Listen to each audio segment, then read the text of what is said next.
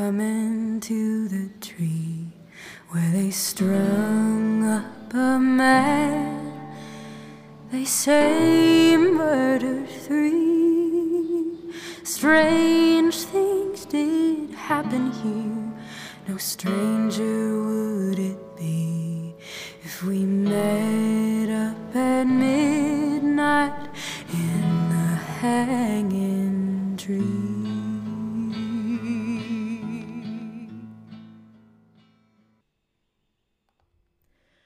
Hola, ¿qué tal? ¿Cómo están? Bienvenidos a La Mirada Literaria. Yo soy Vale Coronel y este es un episodio de emergencia.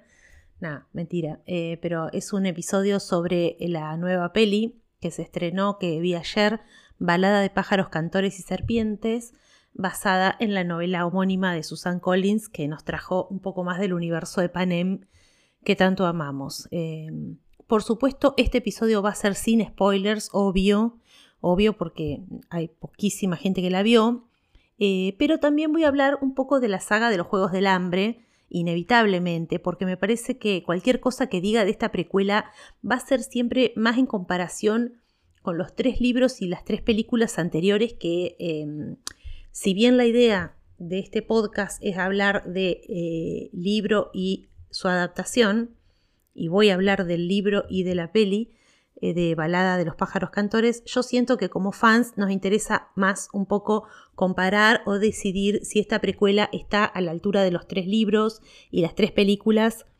que disfrutamos tanto alrededor de 2010. El libro, el primer libro salió en 2008, pero yo calculo que acá en Argentina lo habremos leído 2010, 2011. Yo lo que sé positivamente es que a la película de 2012 la fui a ver con la novela ya leída y ya era muy muy fan de la saga. Tal vez, no sé si ya la había leído entera o no, pero era muy fan. Bueno, así que este episodio es un poco para ver, ¿vale la pena? ¿No vale la pena ir al cine? ¿Qué me pareció? Siempre, ya les digo, sin spoilers. Eh, bueno, si no leyeron los Juegos del Hambre, en llamas y sin sajo, si no vieron estas películas, de nuevo los Juegos del Hambre en llamas y sin sajo, primero les pregunto qué hacen escuchando esto y gracias, gracias por su lealtad, pero bueno, quédense, porque si aún no leyeron estos libros o por lo menos eh, ni siquiera vieron eh, estas películas, les diré que nada, se están perdiendo algo impresionante. Qué buena historia, por favor, los Juegos del Hambre. Bueno, cuando diga los Juegos del Hambre, me voy a estar refiriendo en general a estos tres primeros libros y a, las tres películas consiguientes. Estos libros y estas películas de los Juegos del Hambre tienen de todo, absolutamente de todo. Es, primero y principal, una ciencia ficción distópica la primera de jóvenes adultos que yo recuerde así como masiva y comercial, lógicamente, que tiene este tema de la supervivencia que a mí personalmente me flipa, me, siempre me van a enganchar estas cosas de supervivencia y por ende, porque tiene un tema de supervivencia, tiene acción, tiene aventura y por supuesto, casi obligatoriamente, tiene romance, tiene triángulo amoroso y es medio hasta cine catástrofe en algún punto de la trama. Yo cuando leí el primer tomo me acordé un montón, bueno, esto es algo que casi todos los cinéfilos dicen, que seguramente tal vez ya lo han escuchado si son fans de la, de la saga, yo al toque me acordé de una película japonesa que había visto antes, una película, digamos, seria, a una película, no sé, eh, no tan comercial, estoy haciendo comillas en el aire, eh, bien de nicho de cinéfilos, una eh, película japonesa que se llama Batalla Real, que era, iba medio por ese lado, va, medio no, era, era lo mismo, eh, era que como que los padres de los adolescentes en Japón se habían cansado de, de lo malos y de lo rebeldes que eran los adolescentes y los habían puesto en una isla que se maten entre ellos. Así que era un poco la misma premisa, una premisa similar, pero era violentísima, violentísima, muy gore, a la manera que solo los japoneses se, animan a hacer el gore. Y bueno, fue inevitable hacer esa relación y por supuesto esta, esta premisa de poner a jóvenes a matarse eh, en un lugar cerrado eh, con esta cosa tan lavada yankee, ¿no? Sacándole casi toda la violencia si es que eso es posible con una premisa de esta naturaleza. Bueno, tiro el dato por si a alguien le interesa la referencia y quiere ver esta película Batalla Real. Eh, está muy buena.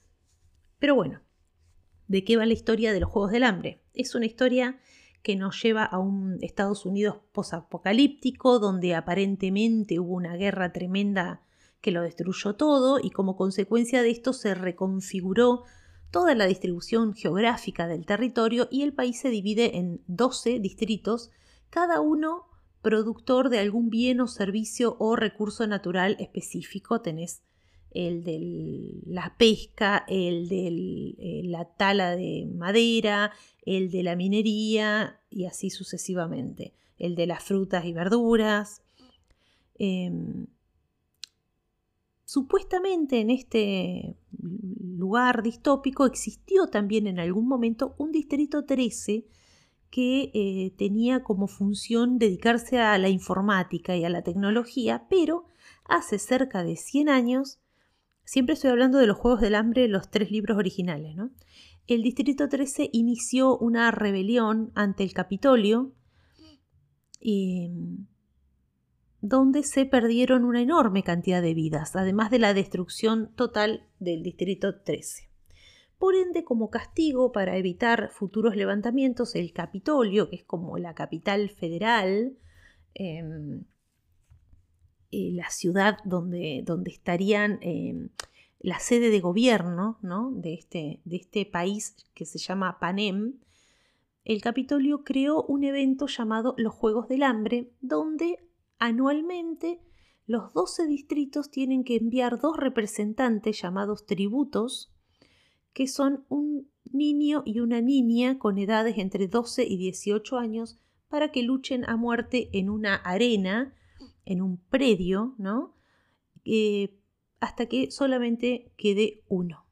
Mientras todo Panem, que así se llama el nuevo, este nuevo Estados Unidos, los observa a través de la televisión. Eh, la selección se hace mediante una ceremonia televisada llamada la cosecha. Bueno, claramente acá, como pueden darse cuenta, la autora estaba muy influenciada por el auge de los reality shows, que en esa época eran furor. Pensemos que el libro sale en 2008, o sea, ella lo escribe, no sé, dos, tres años antes, así que en pleno auge de los reality y de todos los cuestionamientos que surgieron a partir de, de esta, digamos, de este auge de los reality, bueno, surge todo un cuestionamiento, todo un análisis del, fenómeno. Otra cosa interesante es que el país se llama Panem. Panem eh, es, se refiere a la expresión pan y circo romana, ¿no? Y tiene como mucha inspiración, esto ya sería para un episodio específico sobre los Juegos del Hambre en la mitología griega. Eh, hay, muchos puntos en común eh, con la mitología griega y demás, pero bueno, esto del pan y circo es como bastante evidente, ¿no? Bueno, la historia, eh, la primera historia del primer libro de los Juegos del Hambre se ubica cuando se van a celebrar los 74 Juegos del Hambre, o sea, la ceremonia número 74 de los Juegos del Hambre, y es narrada desde la perspectiva de una chica que se llama Katniss Everdeen, que tiene 16 años, vive en el distrito 12 de la minería, que es el más pobre de todos. Y ya de entrada vamos a ver que es una chica, desde que nos presentan al personaje, una chica con muchos recursos para sobrevivir, muy protectora de su familia, muy valiente, que sabe usar el arco y la flecha. Justamente al estar en un lugar tan pobre, ella ha desarrollado un montón de herramientas de supervivencia, de, resiliencia, ¿no? Bueno, pero ¿qué pasa? Katniss tiene una hermanita menor que se llama Primrose, que ese año acaba de cumplir 12 años y es su primer año como potencial tributo para los juegos y bueno, todo lo que malo que podía pasar pasa y tiene la mala suerte de salir sorteada. Pero claro, Katniss, que es súper protectora de su hermana, obviamente se ofrece ella en reemplazo de su hermana como tributo para salvarle la vida. Y bueno, también por otra parte, he seleccionado un chico, también del, mismo distrito, porque van una chica y un chico, un chico llamado Pita Melark, que fue compañero de clases de Katniss en la infancia. Y bueno, ambos se dirigen al Capitolio para prepararse y para luchar en, esta, en estos Juegos del Hambre. Y bueno, en el viaje ellos dos conocen al único superviviente de su distrito, el único que alguna vez, eh, el único representante de ese distrito 12 tan pobre que alguna vez ganó los Juegos del Hambre, que se llama Hamish Abernathy, que bueno, los aconseja y empieza a explicarles todo lo que van a tener que hacer en los días posteriores. Y también una vez que llegan al Capitolio, donde vamos a ver la enorme diferencia del estilo de vida, eh, vamos a ver el, nivel de consumo exacerbado y casi obsceno en contraste con la pobreza del distrito donde vive Katniss. Vamos a conocer otros personajes como su estilista, por ejemplo, que se llama Sina, que es la única persona del Capitolio con quien Katniss se siente bien y cómoda. Bueno, no voy a seguir más hablando de los Juegos del Hambre porque Después, obviamente, Katniss es llevada a la arena, que en estos primeros libros este, son predios con muchísima tecnología y que cambian de, año a año de una manera asombrosa, que van representando diferentes este, desafíos de supervivencia, son una cosa de locos, la arena, pero básicamente los Juegos del Hambre y su continuación en llamas y el final sin Sajo es una historia que permanentemente apela a la reflexión acerca del poder, de la corrupción y de la política en definitiva, ¿no? Con lo cual, en un momento dado aparece un ultravillano, que es el presidente de esa nación llamada Panem, el presidente Snow, que va a tratar, por cosas que suceden a lo largo de la trama de estos libros, va a tratar de destruir a Katniss, va a ser como el, el principal villano eh, y va a tratar de destruirla y va a ser su oponente, ¿no? El presidente Coriolanus Snow. ¿Por qué es tan importante este personaje? Bueno, porque justamente el libro, Balada de los pájaros cantores y serpientes, va a ser una precuela donde nos van a mostrar a este personaje, el presidente Snow, cuando era un adolescente. También, por ende, al ser una precuela y al mostrarnos a este hombre que ya era un hombre muy mayor en los libros que nosotros conocemos eh, de adolescente, nos va a llevar a un Panem mucho más antiguo, un Panem 64 años antes de, de este que conocemos, donde recién se están por celebrar los décimos Juegos del Hambre. Por ende, ¿qué vamos a encontrar acá? Vamos a encontrar ese mismo futuro distópico, pero en ciernes donde todavía muchas de las cosas que vimos en los Juegos del Hambre recién se están terminando de delinear. Vamos a ver de qué manera Snow tuvo mucha incidencia en estos juegos tal como los conocimos nosotros. Y también vamos a saber algo de la creación de los juegos, de su nacimiento mismo. Y por supuesto, va a ser acerca de cómo Snow llega a ser el villano que conocimos, ¿no? Yo siento que esta historia mientras que la saga anterior iba del poder, de la corrupción, de la política, de los medios de comunicación como parte de todo, obvio, siempre hay más temas, ¿no? Pero a grandes rasgos eh, un poco iba ahí, ¿no? Al tema de la tiranía, al tema del gobierno autocrático. En este caso, el tema que quiere agotar en la balada de los pájaros cantores y serpientes el tema que me parece que trata de agotar la novela es la naturaleza misma del ser humano. Si el ser humano es esencialmente bueno o esencialmente malo, y si el ser humano puesto en determinada situación, ¿qué es capaz de hacer? ¿no? Y un poco sobre lo que sería el libre albedrío, si todos tenemos bondad eh, y maldad y qué decisiones tomamos con eso. Acá lo vamos a tener a eh, Coriolanus Snow, adolescente, proveniente de una familia muy importante, pero económicamente destruida, que no tienen literal para comer ni para vestirse, sobreviviendo eh, con su abuela y su prima, que se llama Tigris, y con la expectativa de ganar un premio en dinero para poder ir a la universidad y salir adelante. y siempre como con este deseo de que la familia vuelva a tener el level que tuvo alguna vez y tratando de disimular los muertos de hambre que están, especialmente él, ¿no? Em, esta cosa del honor de la familia y demás, de mantener las apariencias.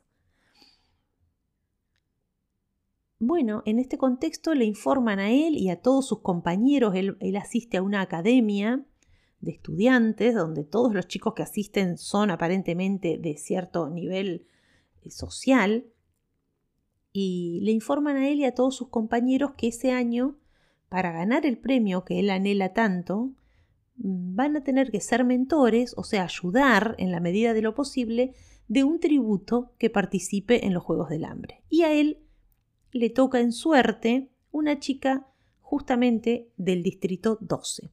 Esta chica se llama Lucy Gray. Bueno, ¿qué decirles? Yo la verdad ni pensaba leer el libro. Lo veía y me parecía un ladrillo larguísimo. Además, no me interesaba para nada el presidente Snow, joven o viejo. Como personaje me parecía completamente poco interesante. Pero bueno, justo empecé con el tema del podcast y como el podcast este era sobre comparar libro con película y justo anunciaron que iba a haber una adaptación, dije, bueno, ya fue, lo leo. Y me resultó muy entretenido. La verdad que volver a Panem me encantó el personaje de Snow me pareció muy complejo, muy bien construido, pero básicamente lo que más me enganchó fue ver este Panem en ciernes y cómo se iba edificando el universo que yo ya conocía, ¿no? Porque acá partimos de una premisa que es que los Juegos del Hambre ya los conocemos, no van a ser tan centrales en la historia, pero sí vamos a ver cómo llegaron a ser lo que son y también vamos a ver la historia del nacimiento de un villano, que es Snow. Em, algo que está muy bueno es que las referencias a la historia original ¿no? son constantes y absolutamente coherentes. O sea, constantemente vamos a estar reconociendo cosas del universo que ya habíamos habitado en aquellos libros. Una de las cosas que yo más escuché de la gente que reseñó la película es que dicen que hay muchos easter eggs y que hay muchas referencias a la saga, pero es que todo surge de los libros, los libros son iguales. Y eso me resultó, eh, los libros no, todo surge del libro, la balada de pájaros cántores, esos easter eggs, esas referencias y, esas este, cosas que vas relacionando están a lo largo de todo el libro y a mí eso me resultó muy disfrutable. Bueno, a ver, ayer fui a ver la película. Yo, o sea, en el momento me quedé como muy encantada con el libro, esto me, entretuvo mucho y demás. Ahora, ayer fui a ver la película y la verdad es que ahora, hoy, en este momento, siento que tengo otra opinión. O sea, me cuesta retrotraerme a la impresión subjetiva que me dejó el libro en su momento porque tengo la película demasiado fresca. Así que primero voy a decir esto. Al igual que lo que pasó con las películas que adaptaron los Juegos del Hambre en llamas y sin sajo, que, que qué increíblemente bien adaptadas. Que, o sea, están increíblemente bien esas películas. Yo creo que quizás sean las mejores adaptaciones nunca vistas, especialmente eh, las, eh, digamos, eh, las películas que adaptan en llamas y sin sajo, ¿no? Que hago mención a esto porque las dirige el mismo director que dirige esta, esta película, que es Francis Lawrence. Em, excelente, excelente adaptación. Tal vez la, ya creo que lo dije, la novela mejor adaptada que he visto. Es tal cual, o sea, tal cual, tal cual, no cambia nada, no falta nada, eh, visualmente es un 100, Mm, ¿Qué les puedo decir? El,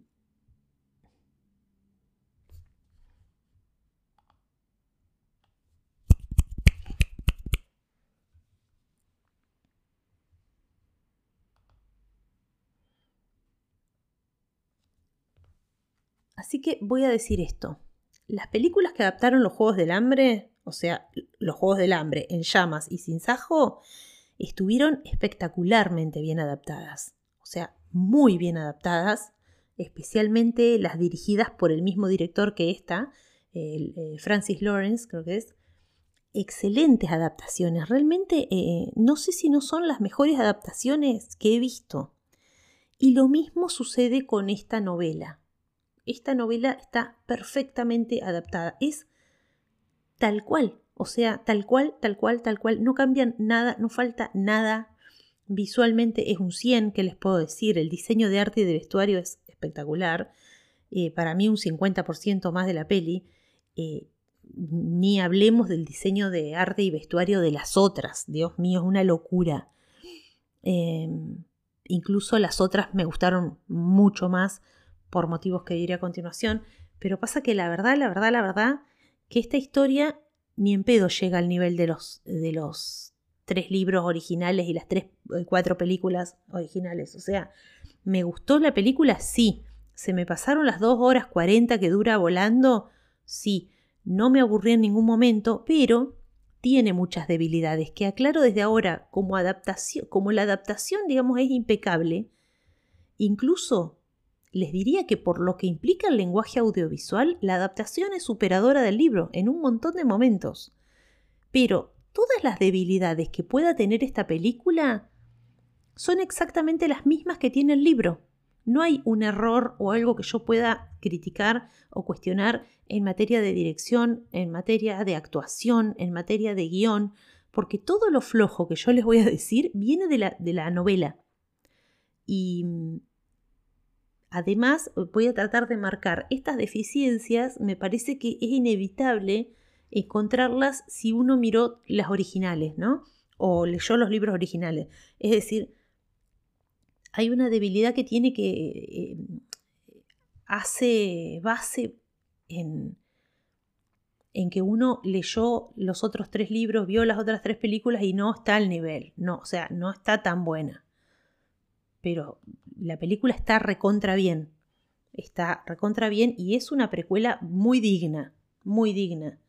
Pero bueno, a ver. ¿Cuál es el problema de esta precuela? Estoy hablando del libro y de la película. De las dos cosas pues son lo mismo.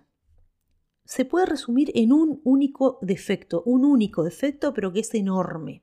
Es una película que no tiene buenos personajes.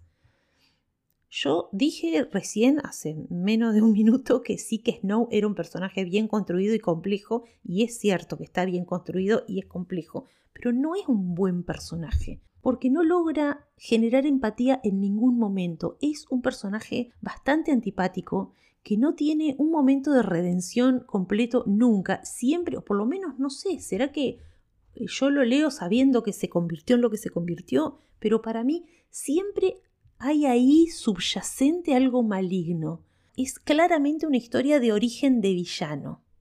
Pero siento que no está 100% logrado porque si la comparamos con otra historia, pues está muy de moda ahora hacer las historias de origen de un villano, ¿no? Entonces, si yo comparo esta historia con Maléfica, con Cruella o eh, el Joker, vamos viendo como el deterioro de un alma. Tenemos personajes que parten de un lugar de bondad, de pureza, y hay una explicación para llegar a la maldad. Acá tenemos un personaje que siempre está con un pie en un lugar oscuro, en la ambición, en el pragmatismo, hay un pensamiento frío, siempre hay como una falta de culpa, un egoísmo, es un psicópata. Por ende, no es que lo querés o lo entendés, es una dualidad que es constante.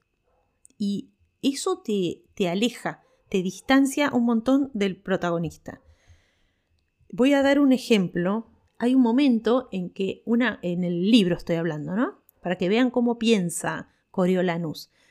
Hay un momento en el que una compañera de él sufre un accidente y él piensa, Pobre Clemi, ¿estaría muerta realmente?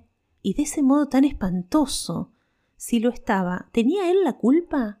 ¿Por no haberla denunciado por mentirosa? La infracción se le antojaba minúscula, pero ¿le echaría la culpa a la doctora Gaul por haberla encubierta? Si moría se metería en un montón de problemas. O sea, no sé si se entendió lo que leí, pero dos segundos de preocupación por la amiga que había tenido un accidente y todo lo demás es qué me va a pasar a mí, cómo juega esto en mi contra. Lo leí como para ilustrar un poco la psicología del personaje porque es, es así en cada línea de la novela. Por otro lado tenemos al atributo, esta Lucy Gray, que es a la que él tiene que ayudar, que tiene el problema de haber sido narrada desde los ojos de Snow. Es un personaje que no tiene voz propia y eso creo que va en detrimento del personaje. Pero la verdad tampoco me resultó muy interesante y por momentos incluso ella también me pareció antipática. Así que los dos protagonistas no tienen mucho, no sé, no tienen carisma, digamos, no, no, llegas como a conectar con los dos personajes principales. Los protagonistas de la película son eh, Tom Blyth, que mm, yo no lo conocía, que realmente logra muchísimo el registro de esta dualidad. Pensemos que acá no tenemos los pensamientos de Coriolanus para mostrar eh, ese pragmatismo frío, esa, esa tensión entre querer ser bueno para Lucy, es decir, él realmente ama a Lucy y sabe que para estar con ella tiene que ser bueno, y su ambición, su deseo de poder y de riquezas, ¿no? Su sujeción a esos mandatos, su deseo de persistir en ese nivel social que tanto anhela. Así que el actor está perfecto en el papel. Y en el papel de Lucy está la actriz y cantante Rachel Segler, que es conocida como cantante y que interpretó a el personaje de María en West Side Story. Una característica del personaje de Lucy Gray es que ella tiene un enorme talento como cantante y que esa es su fortaleza. A diferencia de Katniss, que era una atleta, una chica con una gran fortaleza física y que su talento era la arquería, acá tenemos una chica más débil quizá en ese sentido, pero su encanto es lo que la ayuda un poco en su paso por, por los juegos y pone el foco en la importancia de los medios, del rating y demás. Hubo quienes criticaron, es decir, mucha gente criticó de esta película que la hacían cantar demasiado y que estaba casi en el registro de un musical. A mí me pareció que no, que para nada, porque es tal cual del libro, con el agregado, es decir, con el plus de que es más lindo escuchar la voz hermosa de, de, esta chica, de Rachel Segler, y la música de las canciones, o sea, a mí me pareció bello, no me molestó ni me sobró en absoluto. Hubo gente que dice que siendo fan de la comedia de las musicales, eso les pareció un montón. Eh, yo, siendo que odio los musicales, me pareció muy lindo. Pero bueno, eso van a tener que ir al cine y decidir por ustedes mismos. Pero bueno, la verdad que para mí le falta carisma, por momentos es bastante antipática, es como un poco pagada de sí misma. Quizás, no sé. Y no soy la única que lo percibió de esa manera, ¿eh? Estuve viendo ahí unos TikToks y eso y, otra gente también le pasó lo mismo. Y bueno, estos son los dos protagonistas. Y después tenés los secundarios. Y los secundarios no, yo la verdad que no rescato ningún personaje porque los buenos no tienen mucho carisma y que hay muy pocos buenos. Y después eh, los personajes secundarios importantes, el problema es que son todas personas horribles, son todos malos.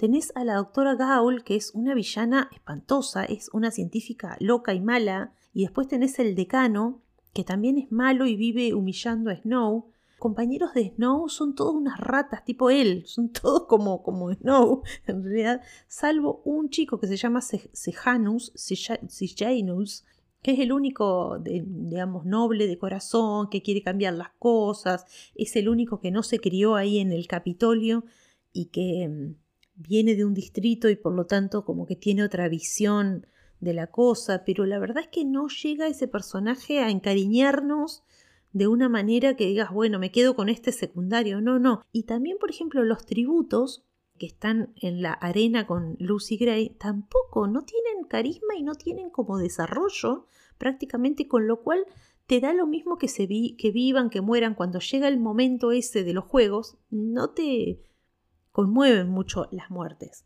Así que tanto la novela como la película, más allá de que la historia está buena, está visualmente maravillosa, eh, esa falta me parece de personajes fuertes es una debilidad que no pasa desapercibida. Porque si nos ponemos a pensar lo que fue la saga original, por favor, los personajazos que teníamos, principales y secundarios, incluso los secundarios yo no sé si a mí no me gustaron más que los principales no sé a ustedes. A mí Katniss me acuerdo que en su momento no me había gustado tanto, ahora me río. Pero bueno, yo me leí los libros y ¿saben a quién me imaginaba yo durante los tres tomos? Me imaginé. No sé si, si quien me está escuchando vio eh, Vampire Diaries, el personaje de Elena que lo hacía Nina Dobrev. Bueno, para mí la descripción de Katniss era exacta esa chica, era Nina Dobrev. Así que que no hayan fichado a Nina Dobrev fue un golpe a mi alma. Me costó mucho aceptar a Jennifer Lawrence, me parecía vieja. no tan adolescente, me parecía como de 27 años. Eh, vieron que es una mujer alta, grandota. Pero bueno, obvio se me pasó, ahora la amo, le da una fiereza, una garra tremenda al personaje, la amo, la amo. Pero me pasó un poco eso y después tampoco me había gustado mucho Pita, que era un actor que yo adoraba, porque lo adoraba, lo amaba, lo había visto en el ABC del Amor, en Puente Terabitia, en Shumanji, pero con esa tintura rubia y haciendo medio de sonso, no, no, bueno, pero bueno, nada, Igual eran buenos principales, pero más allá de eso, teníamos unos secundarios tremendos. Porque teníamos a Woody Harrelson haciendo de Heinrich que la rompía, que además la rompe en cada cosa que hace, eh, aunque sea secundario, terciario, para mí descolla, amo a Woody Harrelson. Después a Lenny Kravitz, el hombre más bello del universo, haciendo de Sina. Por Dios, qué personaje, Sina. O sea, eran unos personajazos. Mm, eh, más allá del cast, eran los personajazos como estaban escritos. Teníamos a Effie Trinket por Elizabeth Banks y a Donald Sutherland haciendo el presidente Snow. Destaco el cast porque es bastante común en este tipo de películas. Me pasó, por ejemplo, con La Escuela del Bien y del Mal, que le hice un episodio, que fichan actores y actrices de puta madre y después quedan absolutamente desperdiciados. Es nada más que para poner el nombre en el póster. Y no fue el caso de los Juegos del Hambre, y debo decir que tampoco fue el caso de la balada de los pájaros cantores, ¿eh? porque tenemos tres grandes actores que son Viola Davis, haciendo de la científica loca esta Gaul, después tenemos a mi amado, adorado Peter Dinklage, haciendo del decano, y tenemos a Jason Schwartzman, que está bárbaro, haciendo de Flickerman, que es el, como el anfitrión, el, el que conduce el programa de los Juegos del Hambre. Están excelentes los tres. Voy a destacar especialmente a Jason Schwartzman porque él tenía que interpretar un personaje que ya conocíamos nosotros. Tenía que interpretar a César Flickerman cuando era joven, ¿no? Que además lo encarnaba Stanley Tucci. Nos ponemos de pie. Con lo cual hay dos cuestiones. Una, llegarle al nivel a Stanley Tucci. Pero además que el personaje este al ser el anfitrión, al ser una especie de Tinelli de Panem, es un personaje muy histriónico, muy, muy histriónico. Entonces el desafío creo que estaba también en lograr ese tono. Y la verdad que Schwartzman lo hace re bien, re bien. Hay un solo personaje en la balada de los pájaros cantores que es bueno, que es puro, que es lindo, que es la prima de Coriolanus, que la encarna Hunter Schaffer, que la conocemos de Euforia, pero la verdad es que no llega a tener un rol o alguna línea de diálogo que alcance como para convertirla en épica, ¿no? E, el personaje de Jaimich, por ejemplo, que es el, que los ayudaba a Katniss y a Pita en los Juegos del Hambre, un personaje que fue ganador pero que quedó destruido a raíz de las cosas tremendas que le pasaron, que vivió. Personaje muy querible, muy golpeado, muy que lo querés abrazar, maravilloso y, con un problema de alcoholismo, o sea, un personaje muy complejo, pero absolutamente querible. Y voy a referirme, aunque sea un segundo, a Sina, que es el diseñador de moda de Katniss, porque yo ya sé que las tengo a todas podridas con el tema de que soy de Libra, soy de Libra, pero como libriana, haber leído un personaje heroico, o sea, un diseñador de moda que con su arte es un héroe porque realmente lo que ese personaje Sina ayuda a Katniss es el primero que la fortalece y que la presenta ante, ante el mundo y le da un carisma, le da una imagen, le da algo con lo cual ella llama la atención, ella y Pita, ¿no? Llaman la atención, cómo los, los empodera a través de la moda. Yo realmente me, me saco el sombrero, solo una mujer puede haber escrito algo como esto y es un personaje maravilloso que hace la revolución a través de la moda. Perdón, pero no me podía quedar sin decir esto. Amo ese personaje, lo amo. Y que lo interprete Lenny Kravitz con, con ese delineador dorado en los párpados. Por favor, por favor, épico, épico. Otros personajes secundarios que tuvimos en las películas y especialmente en las, en las dos primeras, especialmente en los Juegos del Hambre y en, en Llamas, ni hablar, ni hablar. En Llamas, que es mi favorito libro película, realmente tenés unos personajes secundarios impresionantes que aparecen Digo esto en relación a que, por ejemplo, este libro es el de la balada de los pájaros salvajes y serpientes. Es un libro largo y está dividido en varias como instancias, ¿no? Eh, la película va siguiendo un poco eso y está como dividida en tres actos. Y un final que para mí sería como un cuarto acto cortito o un epílogo, ¿no? Es como que van poniendo unos fundidos a negro y ponen primera parte, segunda, tercera. Yo cuando leí el libro sentí que los pasaba bastante eh, rápido, pero el tercer acto, lo que sería el tercer acto, me resultó medio en volante y que alargaba la cosa. Me costó atravesar esa parte del libro y mucha gente dijo lo mismo de la peli. La verdad que yo en la película no lo sentí tan así. Al contrario, justamente quizás ahí hubo momentos lindos, románticos, paisajes re lindos, momentos musicales lindos, como que es como que se aligera un poco la película en ese momento, así que no fue mi experiencia, pero quiero destacar porque en este momento tal vez del libro y de la peli por ende, podrían haber eh, traído algunos personajes más carismáticos porque aparecen, no quiero, no quiero hacer ningún spoiler, pero aparecen unos personajes nuevos, digamos, en este momento del libro y de la película, y lamentablemente no, no logran, no logra cuajar ningún personaje secundario. Yo vuelvo a decir, en la película En llamas, por ejemplo, que aparecen unos personajes increíbles, eh, aparecen eh, unos tributos, como por ejemplo Sam Coughlin haciendo de Finny, todas enamoradas forever and ever de él, Jenna Malone haciendo de Joanna. Por favor, ahí tenés una medio villana que toma, te doy mi corazón, haz lo que quieras con él, Jenna Malone, una genia.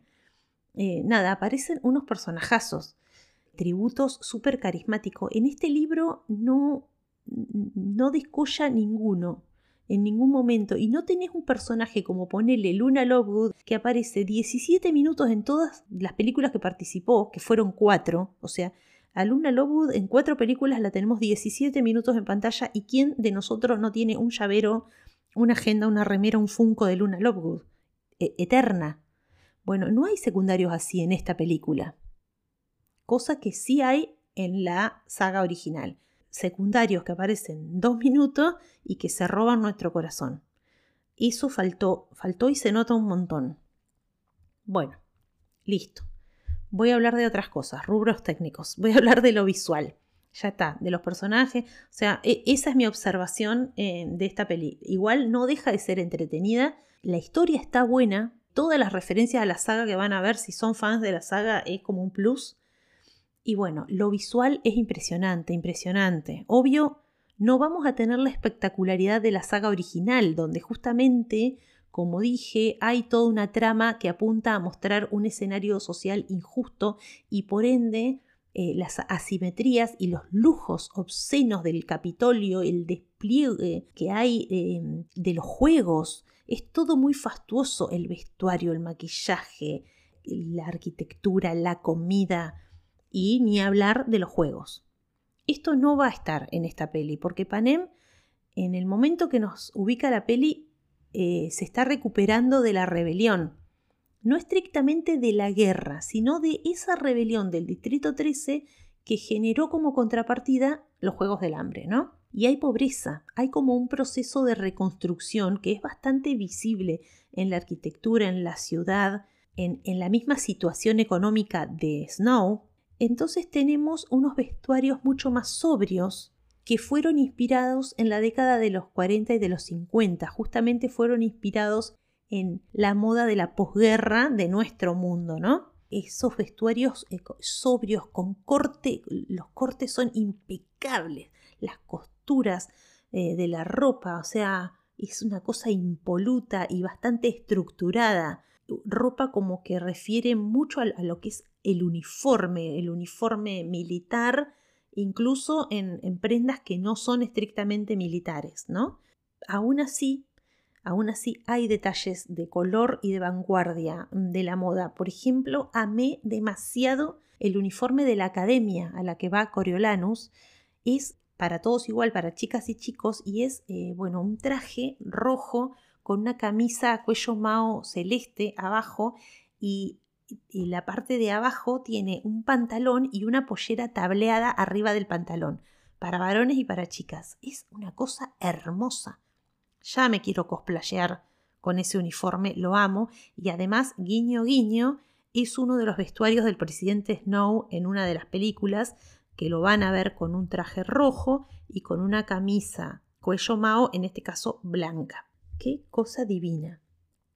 Después, ese vestuario fastuoso, ese maquillaje exagerado que vimos en los Juegos eh, del Hambre, icónico, no va a estar porque, nada, es mucho más, hay mucho uniforme de escuela porque la historia va mucho por el lado de que él está en la escuela ayudando a, a esta Lucy Gray, así que lo vamos a ver mucho con ese uniforme, pero sí vamos a tener a Viola Davis haciendo del papel de la doctora Gaul, la científica loca, que sí va a tener un poco esta cosa más, más exagerada en su vestuario. Em, la gente de la producción dice que se inspiraron mucho en Willy Wonka para hacer este personaje, para presentarlo, ¿no? Su vestuario, su maquillaje, su peinado, todo, porque tiene que ver con esta cosa de chiflado, de, inventor loco. Y bueno, ella sí va a estar sí con colores y con ropa más parecida a la que conocimos en las películas de los Juegos del Hambre. Y en el caso de Lucy y sus amigos van a ser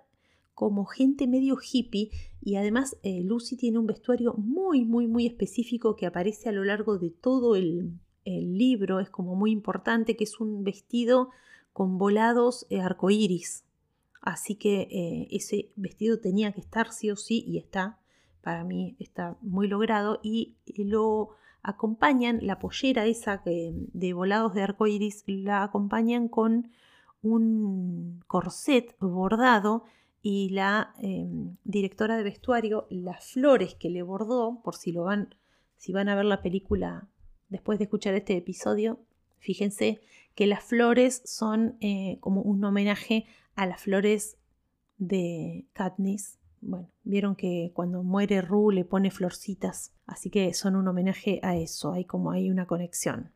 Pero el vestuario de Lucy y de sus amigos, si bien es más colorido, por ahí más original, no tan uniformado, no deja de ser algo más manufacturado, no es algo lujoso, es algo más hipón dentro de lo que es ese universo. También el vestuario de Tigris destaca un poco más porque ella, de hecho, es un personaje que cose muy bien, es su talento, pero nada, son dos o tres outfits y es un personaje que no, por ahí no luce tanto, no se ve tanto, no tiene tanto protagonismo. Después, en cuanto a los escenarios, también se extraña bastante el despliegue de lo que eran las arenas de la saga, que era todo em, recontra tecnológico, ¿no? Recontra elaborado. Acá justamente te muestran que son los comienzos, que es algo bastante incipiente y es todo más básico, más analógico y justamente Quizás por eso es más árido, más desolador, es cero naturaleza y tal vez eh, sea como más duro, más violento dentro de lo poco gore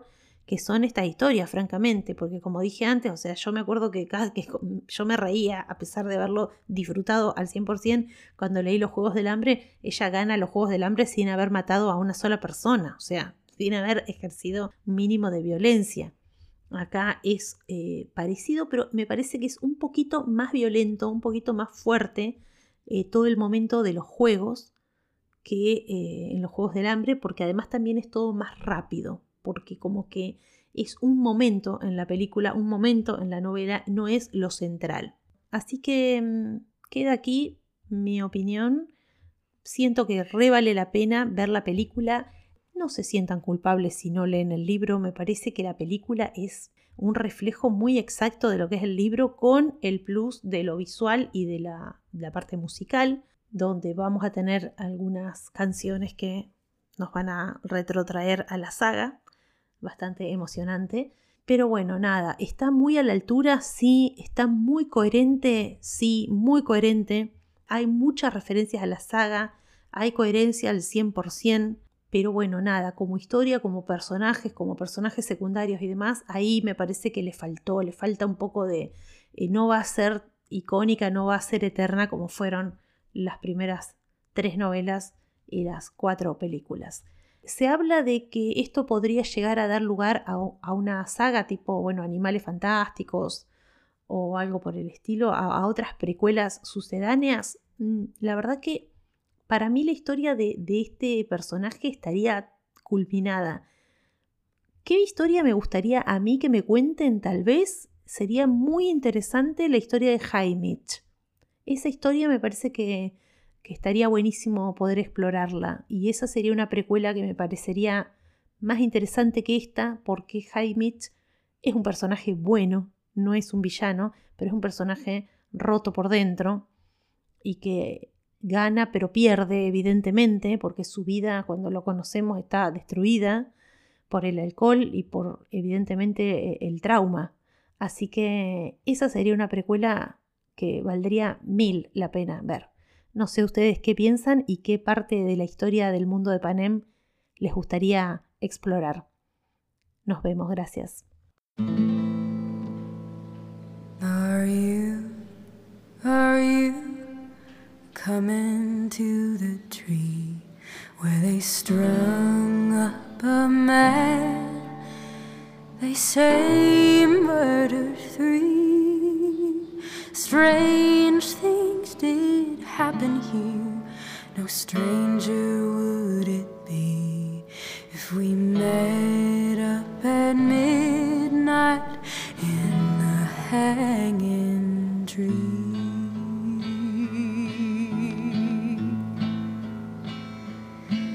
Are you, are you coming to the dead?